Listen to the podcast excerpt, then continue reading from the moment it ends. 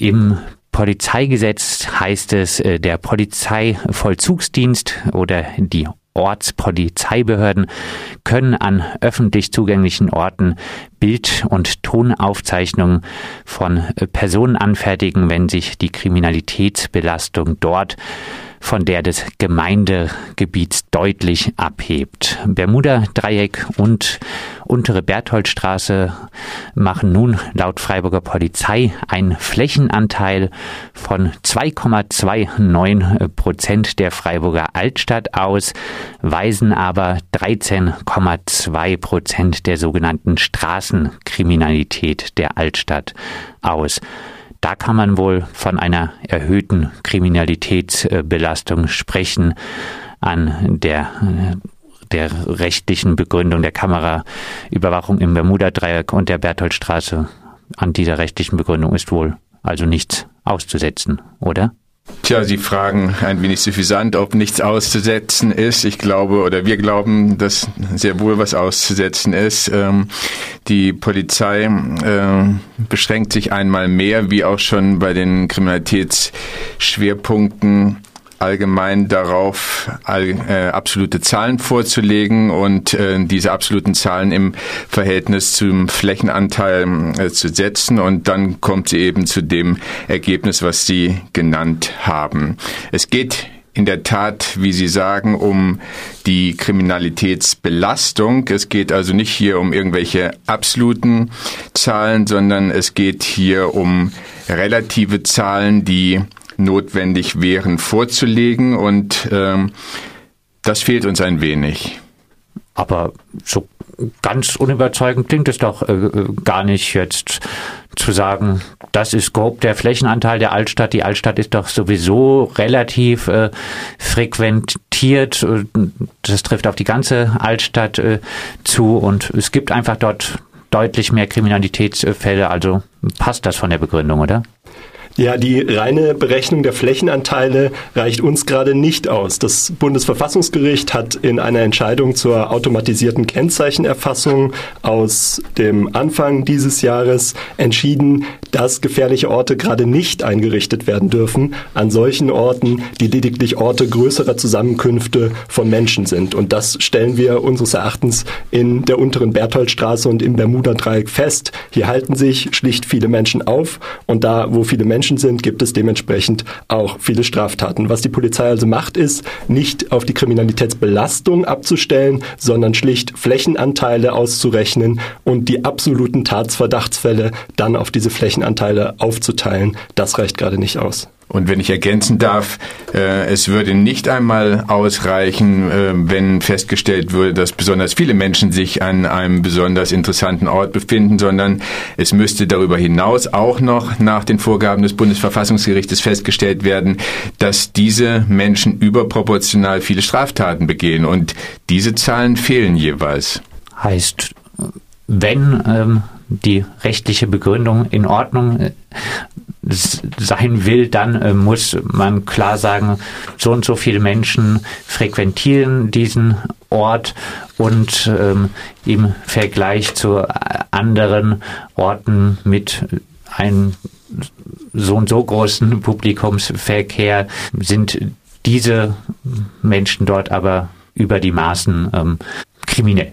Genau, also es geht darum zu sagen, es halten sich hier überproportional viele Menschen auf, die Straftaten begehen. Das wäre die notwendige Relativierung. Befürworter äh, der Konstruktion von gefährlichen Orten der Kameraüberwachung sehen sich ja momentan äh, bestätigt. In Augsburg wurde am vergangenen Freitag ein 49-Jähriger aus einer Gruppe von sieben Jugendlichen heraus äh, an einer kameraüberwachten, an einem kameraüberwachten Kriminalitätsschwerpunkt in der Innenstadt ermordet.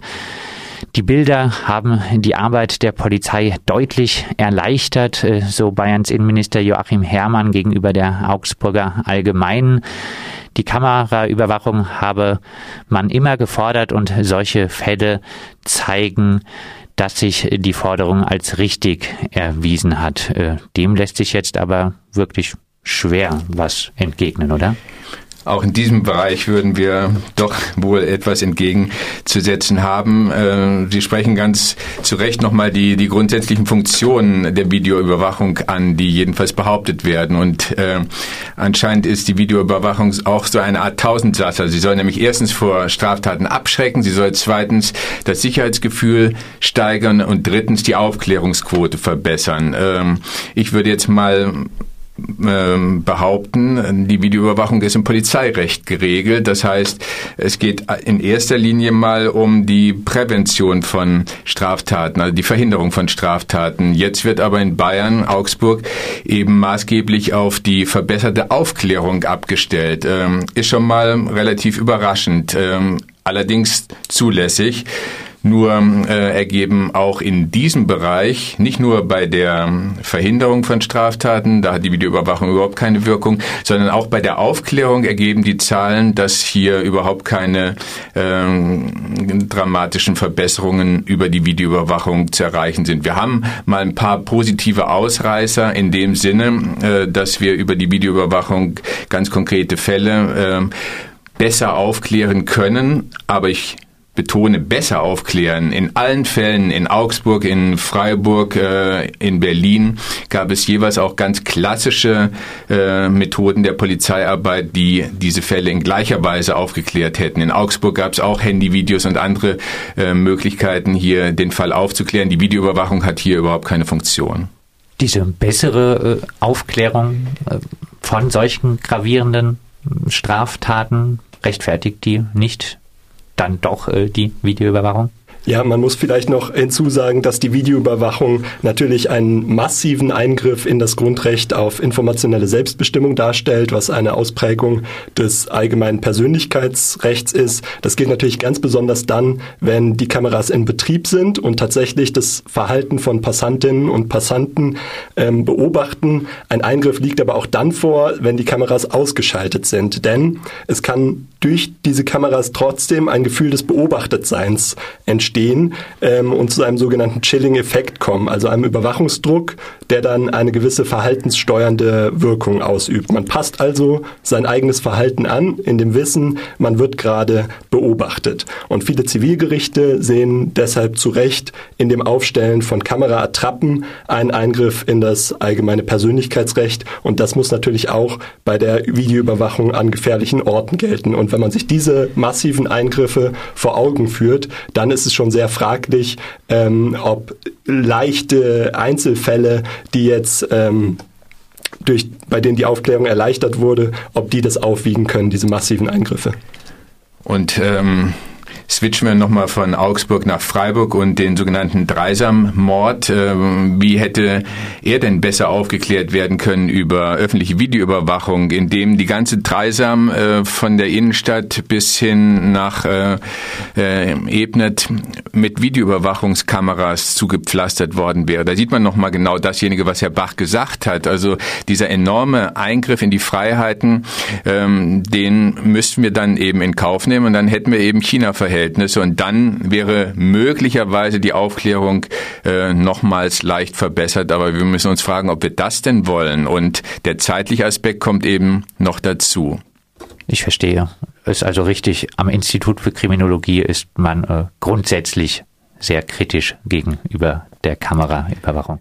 In der Tat, äh, es überrascht mich schon extrem, äh, dass diese Videoüberwachung nach wie vor äh, so boomt. Also wir, wir hatten Zeiten auch in der deutschen Geschichte, wo auch die Videoüberwachung äh, groß ähm, jetzt hier forciert worden ist, ähm, auch zu Zeiten der DDR. Und da hat man das eben als unzulässige Überwachung angesehen. Und jetzt ähm, schert sich keiner mehr darum, was für Eingriffe hiermit äh, verbunden sind. Und die, die Ergebnisse nochmal, äh, wir haben die anderen beiden Punkte noch gar nicht angesprochen, also Verhinderung von Straftaten und Verbesserung des Sicherheitsgefühls, da würden wir sagen, bei allen relevanten Straftaten, allenfalls relevanten Straftaten für das Sicherheitsgefühl, bringt die Videoüberwachung nichts.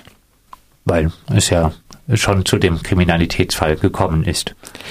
Ja, und äh, weil wir ja einen äh, rationalen Kosten-Nutzen-Maximierer haben müssten, der sich sagen würde, ah, da ist eine Kamera äh, und deswegen lasse ich von einer dramatischen, für das Sicherheitsgefühl relevanten Straftat, die von hohen Emotionen begleitet ist. Und solche Menschen gibt es nicht, Gott sei Dank, würde man vielleicht sagen. So viel Rationalität würden Sie den äh, Straftäter, Straftäterin nicht äh, zugestehen.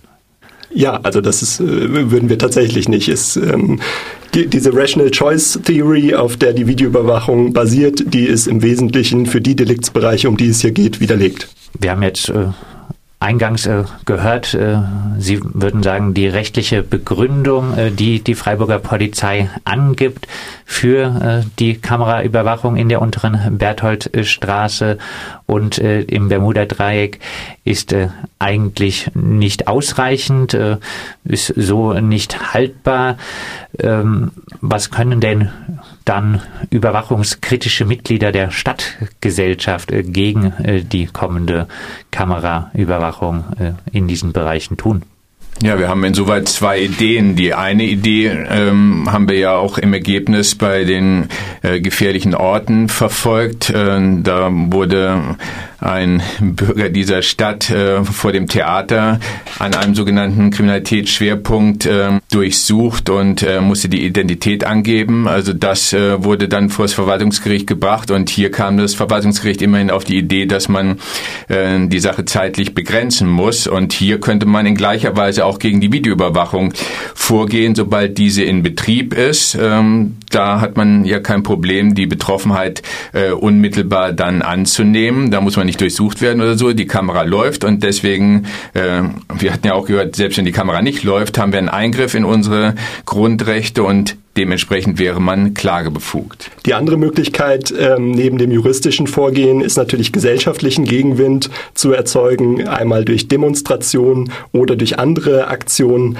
Aus Mannheim kommt beispielsweise die Idee, eine Versammlung anzumelden in dem videoüberwachten Bereich zu den Betriebszeiten der Videoüberwachung. Dann darf die Polizei nämlich nicht mehr nach dem allgemeinen Polizeigesetz vorgehen, sondern dieses Polizeigesetz ist verdrängt durch das Versammlungsgesetz Gesetz. Da gibt es eine speziellere Befugnis für die Videoüberwachung, die erheblich höhere Voraussetzungen hat. Da müssen erhebliche Gefahren für die öffentliche Sicherheit oder Ordnung vorliegen und insoweit kann man durch die Anmeldung einer Versammlung in diesem überwachten Bereich jedenfalls kurzzeitig die Videoüberwachung zum Erliegen bringen.